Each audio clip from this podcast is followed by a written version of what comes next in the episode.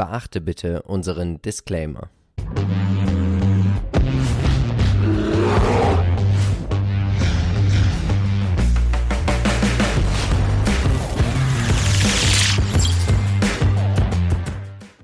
Herzlich willkommen zu einer neuen Folge des Aktienchecks. Wir sind Philipp und Marcel von Modern Value Investing. Und auch heute werden wir natürlich wie immer versuchen, dich mit aktiven Investmentideen dabei zu unterstützen, mehr Rendite zu erwirtschaften. Du siehst es, wenn auch du kein Video, kein Podcast, nichts mehr von uns verpassen möchtest, dann folge uns gerne auf Instagram, abonniere diesen Kanal, aktiviere die Glocke und gib uns auch gerne ein Like. Marcel, Ja. heute haben wir eigentlich so eine Art neues Format, aber doch im Aktiencheck. Was werden wir heute machen? Genau, also wir haben natürlich im Depotrückblick bei unseren oder in unserem Podcast die Unternehmen ja genannt, die wir kaufen möchten im kommenden Monat. Richtig. Und da haben wir jeweils zwei Unternehmen mitgebracht, die wir Ja. eben heute betrachten und ja auch einfach mal auseinandernehmen, ja, verstehen wollen, Ja. ob wir die überhaupt kaufen wollen und nicht und brauchen anschließend natürlich die Hilfe aus der Community. Was würdet ihr sagen? Wer soll was kaufen? Genau. Und ich würde sagen, ich würde mal anfangen. Gern. Ich suche ja ein Dividendenunternehmen und das erste Unternehmen, was ich mitgebracht habe, ist vermutlich gar nicht so bekannt. Es ist auch eine REIT. Es ist die CoreSite und sie betreiben 24 Rechenzentren in den USA und sind auch hier dann einfach auch ein Cloud mit Infrastrukturanbieter. Also sie stellen die Rechenzentren und hier können sich die verschiedenen Cloud-Anbieter dann mit einbuchen. Sie sind aktuell nur in den USA tätig, hat aber natürlich auch den Vorteil, über diese 24 Rechenzentren sind die Daten sowas von schnell zwischen den Kunden in den USA hin und her gesendet. Was sagst du eigentlich zum Geschäftsmodell? Ja, mir gefällt das sehr, sehr gut. Ähm, ja, ich habe diese Unternehmen auch schon auf der Watchlist, auch aus der Peer Group, muss man sagen. Es sind wirklich interessante Geschäftsmodelle, die natürlich auch eine gewisse Stabilität mitbringen. Das auf jeden Fall. Aktuell, die aktuellen News, sie haben eine Dividende in Höhe von 1,27 Dollar jetzt deklärt, also ja, ausgerufen oder angekündigt, muss man ja so sagen. Sie zahlen viermal im Jahr eine Dividende, über 3% Dividendenrendite. Wir sehen bei der Umsatz- und Segmentverteilung, also es wird hier das meiste Geld mit der Vermietung natürlich verdient, aber auch mit der Interconnection, also das ganze Thema Vernetzung innerhalb dieser Gruppe. Und das finde ich natürlich schön, weil das heißt natürlich auch, je mehr Datenströme durch die USA fließen, desto besser ist es auch für Corsair. 100% der Umsätze werden in den USA erzielt. Schauen wir uns den Dividendenscore an. 13 von 15 Punkten.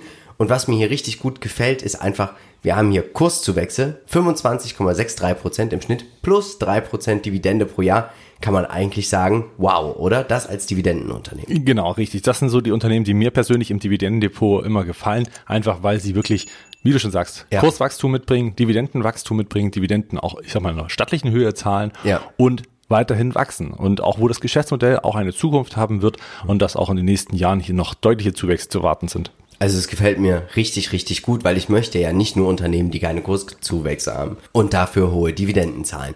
Schauen wir uns die Fundamentals an und hier muss man einfach sagen, der Umsatz erlegt zu. Die operative Marge, sie ist auch völlig in Ordnung mit über 23%. Net Income wird auch mehr, Earnings per Share wird mehr, die Dividende steigt. Payout Ratio natürlich hoch bei REITs, weil sie sämtliche Gewinne ausschütten müssen. Die Anzahl der Aktien hat sich mehr als verdoppelt in den letzten zehn Jahren. Das finde ich unglaublich, dass, dafür, dass es noch so eine Kursbewegung gibt, oder? Ja, genau. Das ist eigentlich so das äh, Wahnsinnige daran. Also man hatte im Prinzip die Aktienanzahl von 2011 bis Ja. heute verdoppelt und trotzdem ist der Kurs so enorm gestiegen. Also das spricht natürlich für das Unternehmen. Angenommen, man würde jetzt diese Aktien nicht ausgeben neu, was ja wahrscheinlich verschiedene Gründe haben kann, A, Kapitalerhöhung, Mitarbeiteraktien, Richtig. wie auch immer. Und äh, wenn das nicht wäre, mal angenommen, dann wäre der Kurs natürlich noch deutlicher gestiegen. Also schon sehr bullig. Was sagst du uns heute zum Chart? Passt jetzt so zum Wort bullig, muss man sagen. Ähm, klar, die letzten Monate und auch Jahre waren jetzt eher eine Seitwärtsphase. Auch die war nicht immer allzu sehr volatil, also sicherlich mal mit ein paar Ausschlägen, aber dieses Tief von 90 Euro wurde kaum äh, unterboten. Und insofern ist es doch erstmal eine gute Geschichte, sehr stabil für einen Dividendenwert natürlich auch so zu erwarten. Nun aber der Ausbau auf das Allzeithoch und ein kleiner Rücksetzer.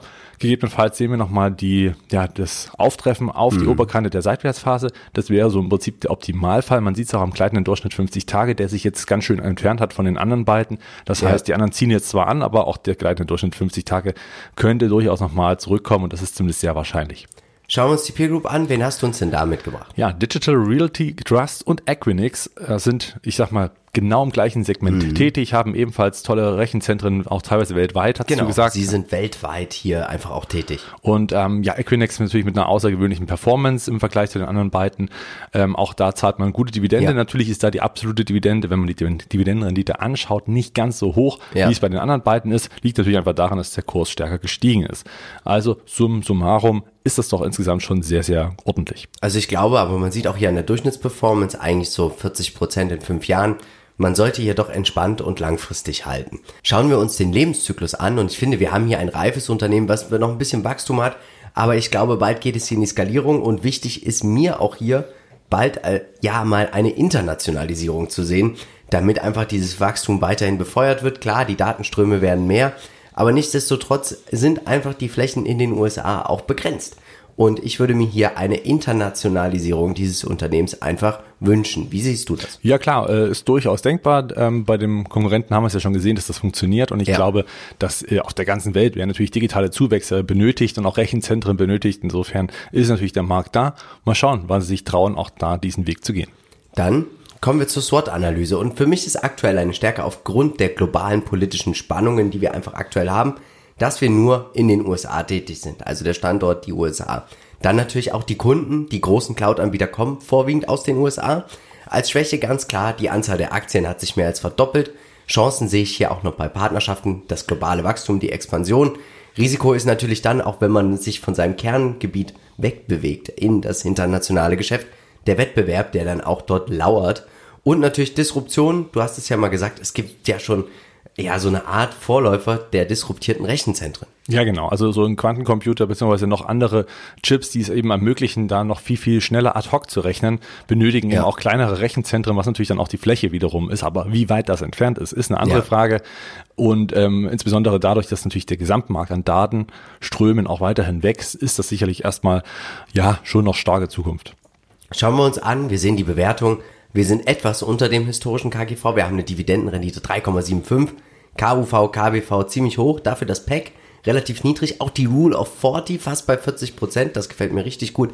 Wir denken, es ist für Buy-and-Hold-Anleger, Dividenden und Dividenden-Wachstumsinvestoren geeignet. Genau. Und nach der Seitwärtsphase, die wir im Chart gesehen haben, ist es auch sehr wahrscheinlich, dass ja. man hier vielleicht erstmal wieder auf eine neue Ebene der Bewertung kommt, was natürlich jetzt hier auch, ich sag mal, das äh, Gap auch einfach rechtfertigen könnte. Das heißt, jetzt ist mal der Weg nach oben frei, ein bisschen.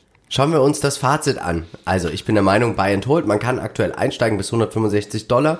Ich würde tatsächlich mal überlegen, sollte sie dann relativ flott laufen, einfach mal hier mein Investment rauszunehmen. Ich denke, die Aktie ist geeignet für einen Einmalkauf, aber auch für einen Sparplan. Wie siehst du das? Ja, genau. Ich bin bei dir. Buy and Hold. Äh, als Buy and Hold Anleger macht das hier total Sinn. Ähm, ein Einstieg kann man natürlich günstiger finden, wenn jetzt der Rücksetzer nochmal kommt auf die Oberkante der äh, vorangegangenen Seitwärtsphase. Wäre natürlich dahingehend natürlich ein schönes Schnäppchen.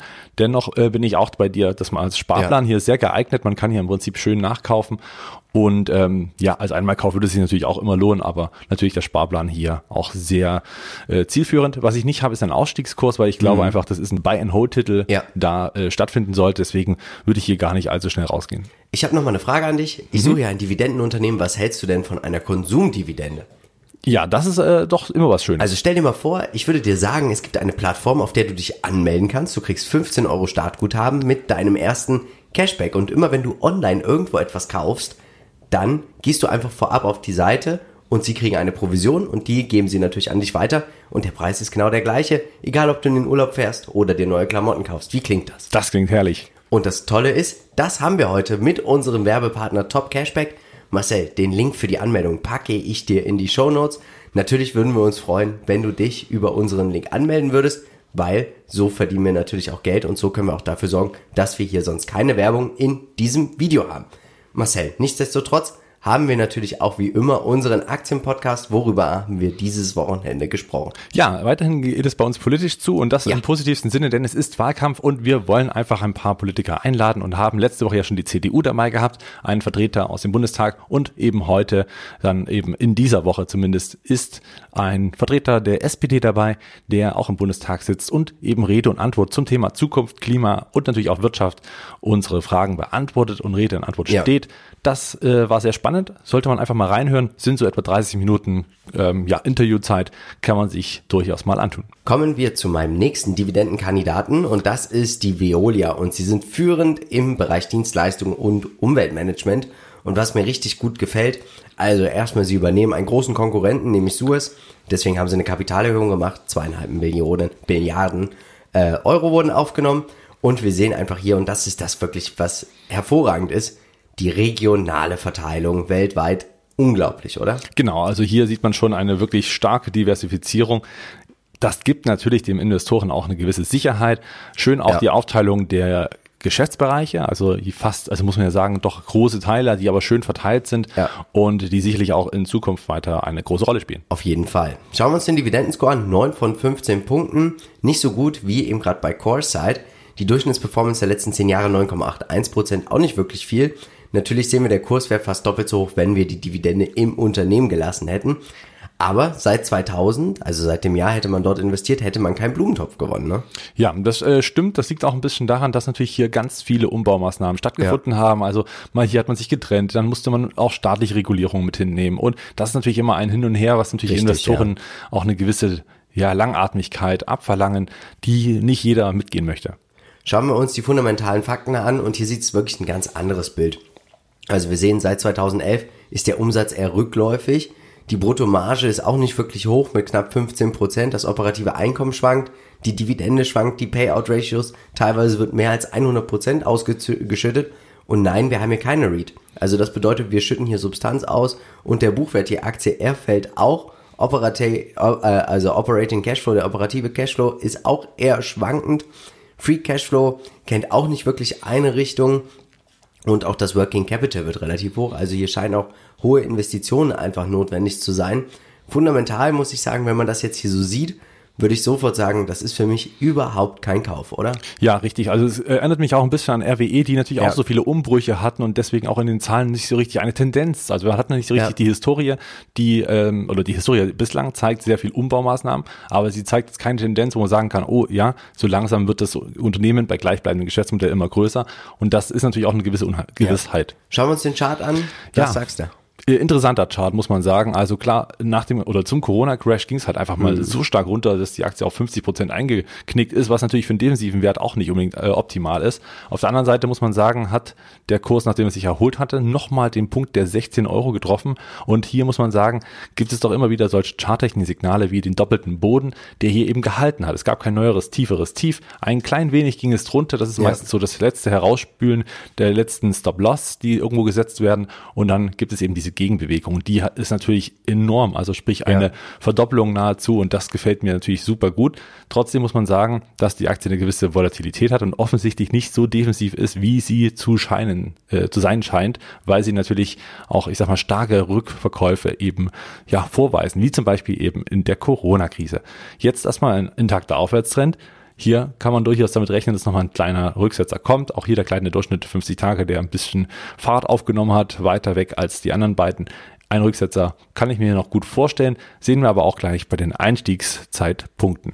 Ja, also ja, ich bin gespannt, was du uns gleich erzählst. Wir sehen auch hier als Peer Group, also Waste Management, American Waterworks, Republic Services, alle deutlich besser gelaufen, weil sie natürlich aber auch nicht dieses dieses Problem einfach haben. Da ist irgendwo ein Problem und das Schöne ist ja, an der Börse wird natürlich die Zukunft gehandelt. Aber ganz, ganz wichtig ist natürlich auch, Marcel, man muss immer mal sich die Vergangenheit anschauen, um auch die Zukunft zu verstehen, um auch das alles, was diese Unternehmen kommunizieren, ob sie das auch wirklich überhaupt schon mal eingehalten haben in der Vergangenheit. Und sie wollen jetzt mit der Suez-Übernahme hier einen gewissen Befreiungsschlag erzielen. Ob sie das werden, da bin ich relativ skeptisch. Ich finde, man sieht an der Durchschnittsperformance, der Markt ist auch auf meiner Seite, ist auch skeptisch. Ja, richtig. Also bislang schon, wobei natürlich jetzt dieser Anstieg von knapp 100 Prozent ja. Ähm, ja auch jetzt schon mit drin sind in diesen, dieser Performance. Das heißt, vorher sah es eben eher noch lau aus. Und äh, sehr auffällig ist natürlich, dass die Versorger in den USA, also Waste Management, American Waterworks und Republic ja. Services, eine sehr ich sag mal, im Gleichschritt laufen, also sehr stabil ja. ähm, nach oben ziehen und auch den Markt deutlich outperformen, was auch der iShares Global Water zum Beispiel bringt, wo Veolia auch mit 5,5 Prozent mit dabei ist. Schön. Also wenn irgendwas gebremst hat, dann bisher Veolia in diesem ETF, aber das ist ja nicht so ja. schlimm. Es kann ja eben in der Zukunft anders sein. Du hast ja recht insofern, ja. dass man sich jetzt auf neue Beine stellt, vielleicht auch weniger empfindlich ist. Da bin ich gespannt. Schauen wir uns den Lebenszyklus an. Ähm, ich glaube, wir haben hier ein reifes Unternehmen, aber man muss hier wirklich aufpassen und sie kämpfen, glaube ich, auch gerade schon gegen den Abschwung, auch hier mit der Suez-Übernahme, oder? Ja, richtig, genau. Ne? Das ist so der Punkt. Also man musste natürlich jetzt über die, mit der Übernahme auch wieder zurück zur Reife finden, dass Ja. man im Prinzip auch den Abschwung verhindert. Und das ist eben die Aufgabe, sich immer wieder neu zu erfinden. Wie ich finde, auch wenn es ein anderer Sektor ist, aber RWE hat das gut gezeigt. Sie waren Ja. in diesem Abwehrabschwung bis Niedergang, auch auf, aus politischen Gründen. Und dann haben sie es geschafft, sich auf neue Beine zu stellen, was natürlich jetzt die Reife zurückkehren lässt. Und Bei wir uns- Veolia kann das auch klappen. Machen wir uns auch mal nichts vor, das ist hier ein Sektor. Wasser, das hat Zukunft, das wird immer wichtiger, das ist ein Riesenthema. Und ich glaube, die Wasseraktien sind, Stand jetzt, wenn wir immer zehn Jahre in die Zukunft blicken, gerade noch alle relativ günstig bewertet. Ich glaube, das Thema wird immer wichtiger und wichtiger. Ja. Und Veolia muss jetzt hier einfach mal wirklich Gas geben. Kommen wir deswegen auch zur SWOT-Analyse. Stärken, natürlich, wir sind global diversifiziert. Das heißt, wir haben auch globale Kunden. Eine große Schwäche ist einfach das Wachstum, was wir eben gerade gesehen haben. Chancen bestehen natürlich auch aufgrund der globalen Präsenz und den Partnerschaften. Risiken im so einem Bereich der Wasserversorger sind ganz klar Regulierungen und Steuern. Ne? Ja, absolut, genau. Bin ich komplett bei dir. Es ist halt doch immer wieder mal ein, ja, ein, ein Ziel der Politik, Ja. was durchaus, ja, Regulierungen zur Folge haben kann und dann eben auch Risiken mitbringt, wie du schon richtig angesprochen Du hast. hast ja ein Beispiel mir gestern noch genannt. Äh, ja, richtig. Dass ähm, Iberdrola. Iberdrola zum Beispiel jetzt mit einem festen Strompreis rechnen muss in Spanien und plötzlich ist so ein Versorger stark unter Druck, die Aktie 5% runter, nochmal 2% runter und die Frage ist natürlich jetzt, welche Einflüsse das hat, das muss man natürlich erstmal berechnen. Bin ich Richtig. gespannt, was das Unternehmen kommuniziert. Du hast Wasser angesprochen. Viele sagen ja, und das würde ich jetzt mal moralisch, sag ich mal, immer so im Hinterkopf halten, das haben wir auch oft in den Kommentaren, dass Ja. Wasser jetzt nicht als Gegenstand eines, ja, eines Wirtschaftssektors gehört. Ja. Hier würde ich gerne mal aufklären. Also hier geht es um Wasseraufbereitung. Das heißt, altes Wasser, was unbrauchbar ist, aufzubereiten für neue, also zum Neuverwenden, dass man eben wieder mehr hat, um eben da, ich sag mal, wieder mehr Angebot zu schaffen. Das ist also schon eher der gute, die gute Seite des Wassers. Ja, Sie machen dass auch viel. Wasserversorgung. Wasserversorgung, dass jeder eben an Wasser Ja. angebunden ist. Und das ist eben der Punkt dahinter, dass jeder, also heißt nicht, dass man hier irgendjemand Wasser wegnimmt und das eben dann, also das muss man manchmal einfach nochmal klarstellen, Ja. weil es natürlich manche äh, gibt, die das äh, vielleicht noch nicht ganz so, ähm, ja, ich sag mal so greifen konnten. Richtig. Schauen wir uns an, wir haben hier ein historisches KGV von 36, das aktuelle bei 18,4, Dividendenrendite 4,56 Prozent. Und bei der Höhe, einige werden jetzt natürlich sagen, ah, französische Quellensteuer, lass die Finger davon. Aber ganz ehrlich, Leute, eine Dividende oder eine Versteuerung der Dividende aus einem Land sollte einen niemals davon abhalten, in qualitativ hochwertige Unternehmen zu investieren. Ein Riesenbeispiel ist für mich Novo Nordisk. Das ist halt einfach so. Das ist ein Dauerläufer seit dem, also seit Jahren, seit Jahrzehnten, bringt ordentlich Rendite, auch ordentlich äh, Kursgewinne. Und man hätte, also wenn man deswegen darauf verzichten würde, naja, ich weiß nicht. KUV 0,56, spottbillig, KBV 2, auch echt günstig, PEC relativ hoch, Rule of 40 im Moment nicht wirklich einschätzbar, wo es hingeht mit dem Wachstum. Also geeignet. Buy-and-Hold-Anleger mit langem Atem. Wir haben hier definitiv ein Asset, ein Value-Play. Also man muss ja auch davon ausgehen, dass sie diesen Turnaround schaffen. Deswegen auch die Spekulation.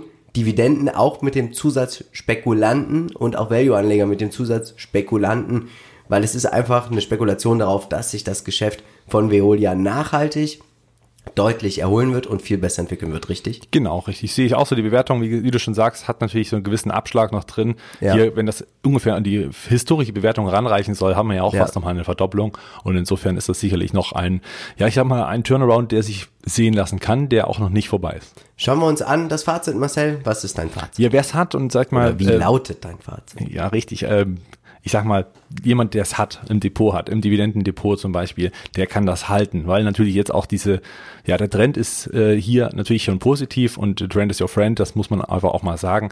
Und das hält dann natürlich an. Das Momentum ist auf der Seite der Anleger. Neu einsteigen würde ich persönlich nicht, weil es halt einfach überhaupt nicht mein Geschäftsmodell ist und dafür mir viel zu viele Unsicherheiten sind. Die Alternativen sind für mich einfach viel zu groß am Aktienmarkt, um eben hier in Veolia zu investieren. Dennoch, wer überzeugt ist, diesen Turnaround Ja. mitgehen möchte, der Einstieg bei 27 Euro ist durchaus denkbar. Das heißt jetzt Ja. nur ein kleiner Rücksetzer, ist aber wie gesagt dann ein schöner Einstiegszeitpunkt. Ein Ausstieg würde ich dann jetzt hier natürlich auch nicht sagen, aber letzten Endes, wenn man, wie du jetzt beim Ausstieg die du gleich nochmal erklären wirst, bei Ja. 90 Euro, würde ich sagen, super Leute, nehmt dann einfach die Genau. Gewinne mit, weil gegebenenfalls kommt dann wieder irgendein regulatorischer ähm, Knockout-Punkt und dann Ja. wird's wieder nach unten gehen. Sparplanfähig, ja, auf jeden Fall. Einmalkauf kann man ebenfalls auch machen, um natürlich dann einen größeren Hebel beim Turnaround zu haben. Also, ich kann mich dem nur anschließen, was du jetzt gerade gesagt hast. Ganz klar, für mich der Einstieg bis zum historischen KGV, bis 36, das ist sehr, sehr viel. Deswegen glaube ich, es ist mehr eine Sparplanaktie als eine Einmalaktie.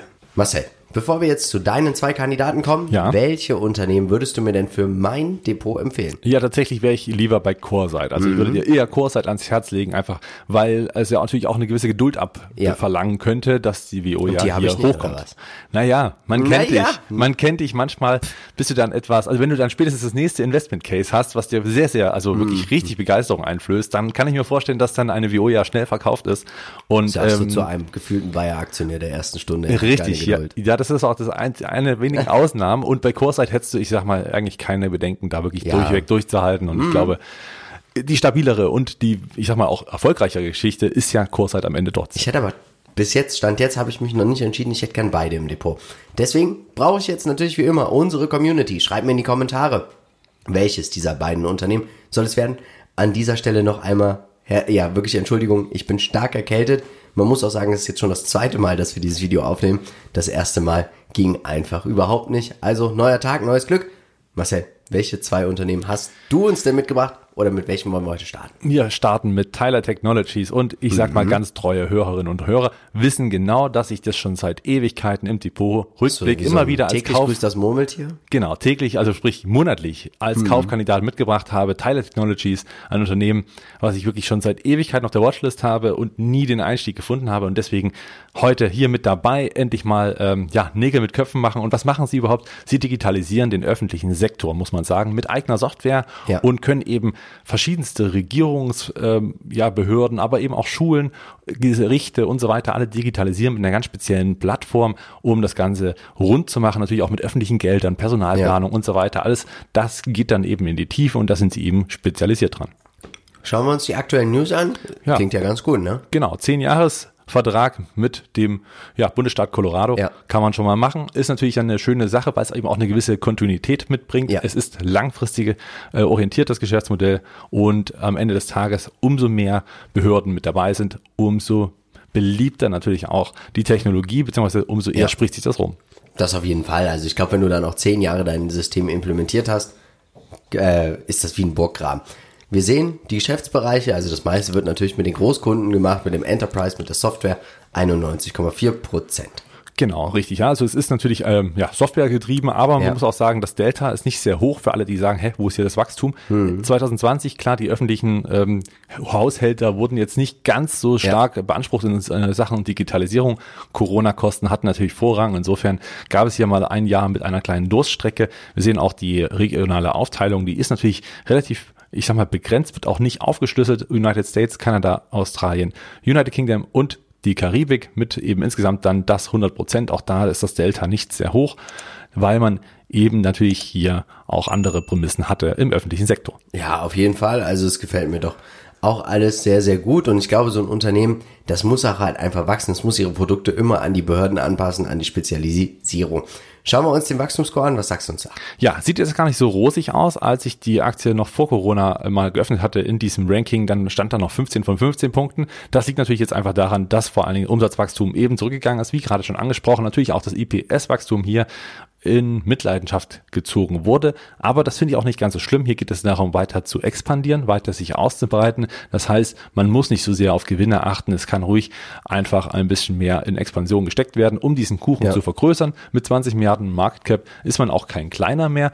Und die durchschnittliche Performance der letzten zehn Jahre, 34 Prozent, kann sich mehr als sehen lassen. Ich denke, da sieht man auch, was doch ein Burggraben hier dahinter steckt. Schauen wir uns das Fundamentale an. Und das sieht natürlich deutlich besser aus als bei Veolia, oder? Ja, richtig. Ne? Also man sieht, die Umsätze steigen doch kontinuierlich sehr, sehr äh, ordentlich. Die Marge ist sehr robust, hast du äh, selber sagen müssen. Ja. Und äh, auch auf sehr hohem Niveau, was eben sehr viel Spaß macht. Die Earnings per Share, also man macht halt auch Gewinne und die steigen tendenziell immer weiter. Man hat auch, ich sag mal, wenig Zuwächsen in Ja. den ähm, Aktien. Das sind auch nicht viele, muss man sagen. 42 Millionen Aktien sind jetzt keine Riesenhausnummer. Und man muss auch sagen, dass hier natürlich der Cashflow ins Immense steigt, hier gerade auch pro Aktie in Richtung 7,51 Dollar, Tendenz steigend und ich glaube, wenn hier weiterhin der Erfolg so da ist, wird es auch weiter doch ein erfolgreiches Geschäftsmodell bleiben. Auf jeden Fall, also gefällt mir richtig, richtig gut. Der Chart, ah, wenn ich das so sehe, lass mich raten, der gefällt dir richtig gut. Ja, wem nicht, ja, also von links unten nach rechts oben und das macht sie schon seit Jahren ja. ähm, im Big Picture, aber auch jetzt hier in diesem, ich sag mal, Zwei-Jahres-Chart geht die Aktie hier immer wieder nach oben. Ja, man müsste diese Rücksetzer nutzen, wie wir es eben hier Corona gesehen haben oder auch hier zwischenzeitlich gab es immer mal so Rücksetzer. Ja, man müsste diese Punkte erwischen. Ihr seht, dass man hier, und Philipp, das siehst du auch hoffentlich, ähm, sind sehr, sehr viele Linien eingezeichnet. Ja. Und diese Linien sind, also ganz unten zum Beispiel bei 144 Dollar. Das heißt, du siehst, wie lange ich diese Aktie schon verfolge. Wahnsinn. Und wie lange ich hier warte, dass ich doch mal den Fuß in die, äh, ja, den Fuß in die Tür bekomme. Und das heißt, die 144 ist ja hier auf diesem Chart gar nicht mehr erkennbar. Das heißt, ich bin schon sehr, sehr lange dabei, diese Aktie zu beobachten. Kommt nicht rein. Das sieht man eben auch jetzt äh, in den letzten Monaten oben. Mal machen. Man müsste halt einfach mal reingehen, aber ja. bisher war dann noch irgendwie die Priorität dann woanders und ihr seht auch oben von 302 bis 372 viele, viele ähm, ja, Alarm, die ich mir oder Alarme, die ich mir gesetzt habe. Wenn der Aktienkurs da runtergegangen wäre, hätte ich ein, eine Push-Up-Nachricht bekommen aufs Handy. Und ja, selbst da sieht man große rote Striche. einsteigen, sobald einer dieser Kurse erreicht ist. Wenn man dann auch dieses Cash hat und dann in dem Moment gerade auch ja. kaufen kann und möchte, dann hätte man das durchaus tun können. Aber auch die Rücksetzer auf die letzten Hochs waren sehr zuverlässig. Mhm. Und du siehst ja an einer roten Stelle im kurz vorm 1. April, dass die Aktie genau da die Wendung gemacht hat, noch bevor es die Linie erreicht hat. Ja. Also selbst da hat die Unterstützung eben wieder zuverlässig gehalten, der Kurs ging nach oben und lief wieder davon. Ja, wir warten ab, was jetzt passiert. Vielleicht kommt die Aktie noch ein Stück runter und dann habe ich vielleicht die Chance, hier einzusteigen. Als Peer Group, wen hast du uns mitgebracht? Ja, also richtig Peer Group gibt's eigentlich so nicht, zumindest nicht an der Börse gehandelt, ja. wie mir jetzt aufgefallen wäre, ähm, weil natürlich die Software direkt an die Regierungen ähm, hier da ist. Bechtle, mhm. ich meine, digitalisiert zwar öffentliche Haushalte und äh, öffentliche Sektoren, aber eben eher in Sachen Ausrüstung, also sprich neue Rechner, neue Infrastruktur, all das. Ja. Microsoft natürlich auch mit Teams und so weiter, aber eben als nicht so spezialisiert. Natürlich liefen die anderen beiden besser in den letzten fünf Jahren, aber insgesamt ist, glaube ich, die Performance von Tyler Technologies jetzt nicht so zu verachten. Ja. Findet sich auch wieder im FunEgg Vectors Morningstar US White Mode. Mit 123 Prozent auch den Markt geschlagen, kann man nicht meckern. Unglaublich. Sind ja. halt so die Burggraben-Aktien. Ne? Also gefällt mir auch sehr, sehr gut. Lebenszyklus? Ähm, ja, nach wie vor Wachstum. Man kann natürlich weiterhin ja. äh, auch, ich sag mal, internationalisieren. Das ist natürlich auch noch eine große Chance, die da ist. So ein Drang zur Reife auch schon, natürlich, weil man, ich sag mal so nach und nach auch ein bisschen, ja, schon gesetzt auch die Kunden bedienen muss, die man schon ja. hat. Also hat man schon einen großen Kundenstamm.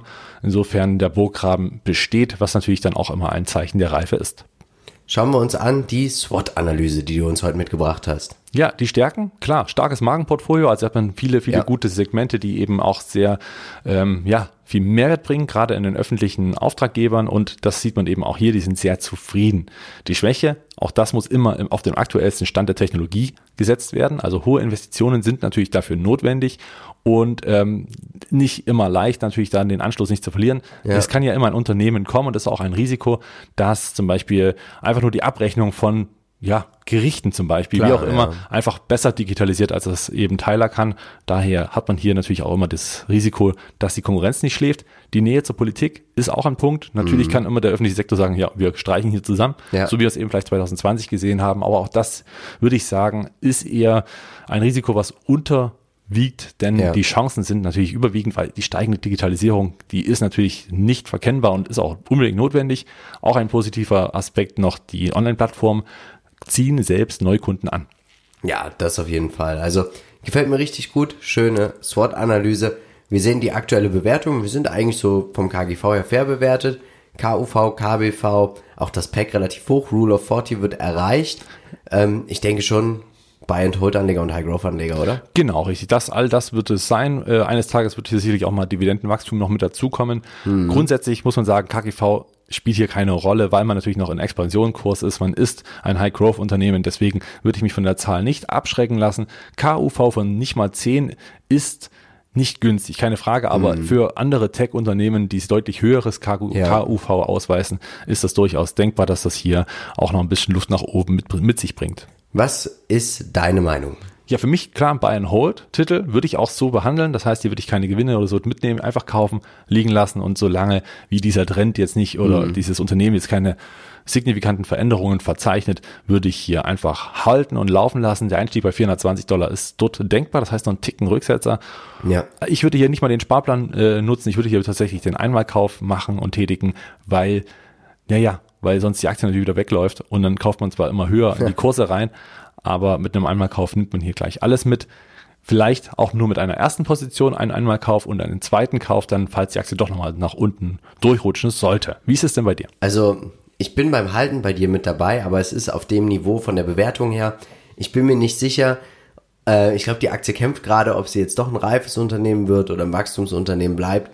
Und deswegen äh, würde ich tendenziell ja über einen Einmalkauf, wenn dann einmal stumpf rein und halten und mitfahren. Aber tendenziell würde ich hier vielleicht doch erstmal warten. Ähm, aber das Geschäftsmodell gefällt mir richtig, richtig gut. Ja, wenn man sicher gehen möchte, kann man natürlich auf die nächsten Quartalzahlen ja. äh, abwarten, wie sich jetzt nach Corona-Zeit entwickelt, klar. Das letzte Unternehmen, Marcel. Was hast du uns hier mitgebracht? Ja, ich habe ein Zebra mitgebracht. Oh. Ein Zebra und äh, wie ist das Zebra? Und das ist auch das, der Grund, warum das Zebra mhm. überhaupt im Logo ist. Hier geht es um Zebra Technologies und ja. sie sind im Prinzip komplett da tätig, wo man Daten erfassen kann, ja. Daten aufbereiten, auswerten und dann natürlich auch dementsprechend Lösungen anbietet. Das heißt, das Zebra steht für den Strichcode. Ah. Den Strichcode, der natürlich in Schwarz und Weiß auf jedem Produkt, ähm, was man kaufen kann, auch ähm, ja zu sehen ist.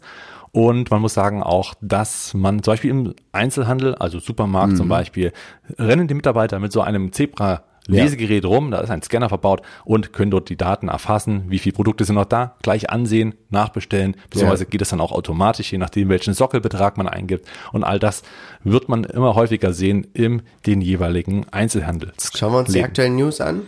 Ja, es wird äh, weiter ausgebaut und zwar so die letzte Meile. Das ganze Management, die Logistik ist ja. eben hier ganz wichtig und natürlich auch ein großer Driver gerade für die Wettbewerbsvorteile, ja. die als Einzelner äh, irgendwo auch da sind. Und umso besser das funktioniert, umso günstiger das funktioniert, ja.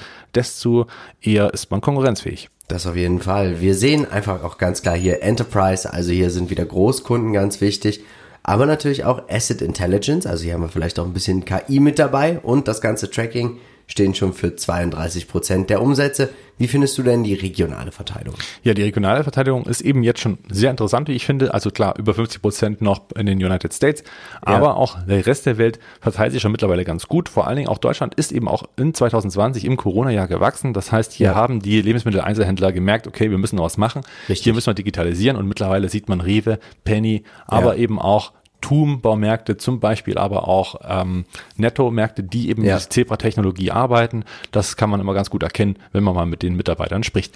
Und jetzt hat man hier, ich sag mal, natürlich auch nicht ganz so viel Wachstum wie eben gerade schon bei Tyler, weil natürlich grundsätzlich weltweit auch hier die Investitionen etwas zurückgefahren wurden. Ja. Man hat mehr den Fokus auf, naja, erstmal grundsätzlich des Funktionierens gesetzt. Das heißt, dass man eben jetzt nicht unbedingt mehr investiert hat in die äh, Produkte von ähm, Zebra Technologies, sondern ist dann mhm. hier natürlich ein bisschen eingebrochen. Aber das wird natürlich nach Corona auch wieder ähm, tendenziell anders laufen und man sieht auch in den ersten ja. Quartalszahlen, dass im Jahr 2021 der Anstieg schon wieder zurück ist, was natürlich wiederum dieses Investment Case wieder aktiv macht. Also mir gefällt auch die regionale Verteilung unglaublich gut. Was sagst du uns zum Wachstumsscore? Ja, 13 von 15 Punkten und hier sieht man, dass man durch eine intelligente Übernahme auch 2015 hier ein wirklich großes Unternehmen noch dazugeholt hat, was einfach die Umsätze dann ja fast nochmal um zwei Drittel steigen lassen hat.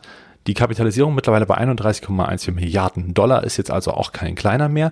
Aber wie schon bei Tyler Technologies haben wir hier in den letzten zehn Jahren knapp 34 Prozent gesehen. Das ist natürlich eine super Performance. Auch ja. hier gibt es eben im Wachstumscheck nur zwei Sachen, die zu bemängeln sind. Und das ja. habe ich ja schon angesprochen. Das ist das Umsatzwachstum von 2020. Das war jetzt ja. eben nicht so rosig, wird aber wahrscheinlich ab 2021 wieder stark nach oben laufen. Schauen wir uns die fundamentalen Fakten an. Und das ist natürlich par excellence, was man hier sieht. Bruttomarge gut, Revenue gut, also Umsatz, Earnings per Share legt zu, Anzahl der Aktien stagniert, Buchwert steigt, operativer Cashflow legt zu und auch der Free Cashflow je Aktie legt zu, Free Cashflow legt zu, Working Capital auch in Ordnung. Marcel, hast du noch was hinzuzufügen? Ja, äh, eigentlich nicht. Ja. Also es ist tatsächlich stark, toller Ja. Anstieg und ähm, ja, so kann es weitergehen und äh, alleine die Earnings per Share sagen ja eigentlich Ja. schon vieles aus. Schauen wir uns den Chart an. Hier kannst du bestimmt vieles sagen. Ja, man macht genau das, was ähm, natürlich für jeden, der einsteigen will, nicht einfach zu tun Oh. ist. Man kommt halt nicht rein. Auch wie, wie schon bei Tyler Technologies, wobei, wenn man ganz ehrlich ist, Tyler hat dann mehr Möglichkeiten oder mehr Chancen geboten. Ja. Bei Zebra ist es eher so eine Art Dauerläufer. Hier geht's wirklich rasant nach oben. Ja. Und man sieht auch bei den Quartalszahlen, wie es eben hier dann äh, der Fall war, als die Aktie auf die über 300 Dollar, Ja. ähm, gerade hier im Bild, der zweite Elfte des äh, vorangegangenen Jahres, Ja. sieht man so einen Sprung. Das ist ein Ausbruch auf ein neues Allzeithoch und Ja. für jeden, der da kaufen würde wollen, der sagt erstmal, oh, das ist ja teuer. Ja. Aber gerade solche Nachrichten muss man nutzen, solche Pivotal News Points, um einzusteigen. Das tut zwar erstmal weh, weil es sieht aus wie das Allzeithoch und oh Gott, hier Mhm. Ja. ist natürlich das Rückschlagspotenzial groß. Nein, das sind meistens aufgrund dieser Nachrichten sensationelle Nachrichten, die dann den Kurs befeuern und seitdem hätte man fast eine Verdopplung gesehen. Wahnsinn. Was sagst du uns zu Peer Group? 743 Prozent für Zebra. Wahnsinn. Super, weil man auch hier natürlich eine Nische bedient, die so sonst kaum einer hat. Honeywell Ja. hat so einen Bereich mit drin. 93 Prozent, klar, ist eben nicht das Hauptgeschäft und ist auch nicht in der, im Datenmanagement so stark mit vertreten. Ja. Also gerade die Software ist eben da nicht so im Fokus. Data Logic aus Italien. Naja, hat jetzt nicht so die nicht so Performance gut. gebracht und ist auch schon eine Weile an der Börse, aber hier scheint man eben nicht unbedingt viel Wachstum zu erzielen. Ja. Das macht Zebra offensichtlich deutlich besser. Und man muss ja sagen, Zebra macht ja nicht nur diese Scanner, sondern die sind natürlich auch in Industrie, also überall dort, wo ein QR-Code, wo ein ERN ist. Und das ist im Prinzip in sämtlicher Logistik zu erwarten. Ja. Da sind sie mit drin, haben auf der Webseite wirklich so viele Produkte, wo man auch mal sehen kann, wo sie Mhm. wirklich überall tätig sind. Da lohnt sich auf jeden Fall ein Blick mal reinzuschauen. Schauen wir uns den Lebenszyklus an. Was sagst du? Ja, Wachstum, Reife, natürlich ist ja noch nach wie vor die, das Wachstum da, aber auch die Burggraben oder dieser Burggraben ist nicht zu vernachlässigen. Er ist sehr stark. Das Unternehmen sollte und wird wahrscheinlich sehr viel stärker weiter wachsen, denn die Wettbewerbsvorteile braucht man. Also Mhm. Ja. wer da hinterherhängt, der wird natürlich höhere Kosten haben und damit natürlich die Preise eben nicht mithalten können. Und das geht natürlich dann zulasten der Kunden am Ende des Tages. Für Zebra also eine doch interessante Position. Auf jeden Fall. Was hast du uns als SWOT-Analyse heute mitgebracht? Ja, eine hohe Kundenzufriedenheit, wie wir schon bei Tyler gesehen haben, das ist auch immer ein Grund des Wichtig, Burggrabens. ja. Und Ja. wenn das nicht ist, dann ist auch insgesamt natürlich das Geschäftsmodell nicht ganz so zuverlässig. Und was sie hier sehr gut machen, ähm, sie können häufig gut über Übernahmen sehr gut integrieren in das Unternehmen. Nicht nur das eine, die große, die wir gesehen haben, sondern eben auch viele kleinere, die sie einfach mal übernehmen und dann super stark integrieren. Das kann nicht jeder. Schwächen, hohe Investitionen und auch hier muss man natürlich den Burggraben immer so am Laufen halten, immer ein bisschen aufschütten, dass man eben dann ja als Konkurrenz nicht drüber laufen kann. Das Kerngeschäft ist natürlich orientiert, gerade dieses Datenmanagement, diese auch, ich sag mal, Cloud-Infrastruktur weiterhin aufzubauen. Risiko hier, die Konkurrenz kann natürlich wieder Einzelteile schnell mal wegschnappen, wenn es jetzt mal jemand gibt, der vielleicht gerade in Logistik ein bisschen besser ist. Trotzdem hier auch wieder die Chancen, die überwiegen, Digitalisierung und der Wandel der Zeit, dass man eben hier weiter, weiter investieren muss in eine effizientere ähm, Logistikkette. Ja. Schauen wir uns die Bewertung an. Natürlich das KGV historisch relativ hoch, weil es einfach hier ein Wachstumsunternehmen ist. Jetzt geht's hoch mit den Earnings per Share. KUV 5 finde ich in Ordnung, KBV 6 auch, PEC auch unter 2, auch in Ordnung, Rule of 40. Naja, so lala, würde ich mir noch ein bisschen mehr wünschen, aber das ist wahrscheinlich auch der Grund, warum wir hier langsam so eine Diskrepanz zwischen dem historischen KGV und dem aktuellen. Also wir sind auf dem Weg, ein reifes Unternehmen einfach zu werden. Würde ich tatsächlich widersprechen, weil ich glaube einfach, das sind die Zahlen von 2020, Mhm. Okay. die natürlich nicht so viel Wachstum mit sich gebracht haben. Das drückt natürlich auf die Rule of 40. Ist ja kein, äh, kein Geheimnis. Ich glaube, dass Ja. man danach relativ schnell wieder über diese 40 Prozent rüberrutscht. Wir drücken natürlich allen Investierten wie immer die Daumen. Anlegertyp, was sagst du? Ja, Buy-and-Hold-Investoren hätten sich gelohnt, haben wir gesehen. Ähm, für Trading, ja, klar, bei bestimmten so guten Nachrichten wie Pivotal Ja. News Points kann man einfach reingehen. High Growth haben wir auch gesehen und wird auch sehr wahrscheinlich weiter anhalten. Zum Fazit. Ähm, ich würde mal anfangen. Also Ja. ich denke, wir haben hier eine Sparplanaktie. Ganz klar, du hast es selber gesagt, es ist schwierig hier reinzukommen. Deswegen denke ich, weil die Aktie ja es auch immer mal schafft, 100% relativ locker flockig zu machen, Einstieg bis zur Verdopplung und Buy and Hold, ganz klar. Ja, okay, klar, klares Szenario. Äh, für mich auch and Hold, keine Frage. Ja. Einstieg bei 510 Dollar, was im Prinzip ein kleiner Rücksetzer jetzt wäre, beziehungsweise vielleicht auch ein Ausbruch beim nächsten Mal nutzen, vielleicht die nächsten Quartalzahlen auch schon. Ein Ausstieg würde ich hier auch nicht sehen, weil natürlich dieser Burggraben, wie auch bei Adobe, es, es macht keinen Sinn, so eine Aktie Ja. zu verkaufen im Moment. Ähm, Sparplan sehe ich hier gar nicht ganz so geeignet. Ich würde eher so diese zweimal Kaufgeschichte machen, also einmal rein, bei einem Mhm. Rücksetzer, wenn es den gegebenenfalls antreten sollte, nochmal rein und dann quasi die Position voll machen oder halt einfach mutig rein und durchhalten. Das auf jeden Fall. Ganz klar, Marcel, würde ich, wenn ich du wäre, Zebra kaufen, also Zebra Technologies. Und ähm, jetzt ist natürlich auch ganz klar wichtig, wie ist denn eure Meinung? Schreibt uns das doch gerne mal in die Kommentare. Welches dieser vier Unternehmen würdet ihr wieso, weshalb und warum kaufen? Und dann bleibt mir eigentlich nur noch eins zu sagen. Wir von Modern Value Investing sind überzeugt, es gibt immer irgendwo einen Bullenmarkt. Natürlich werden wir versuchen, diesen zu finden, um dann auch in diesen zu investieren. Also tut uns einen Gefallen und bleibt dabei bei Modern Value Investing. Ciao. Ciao.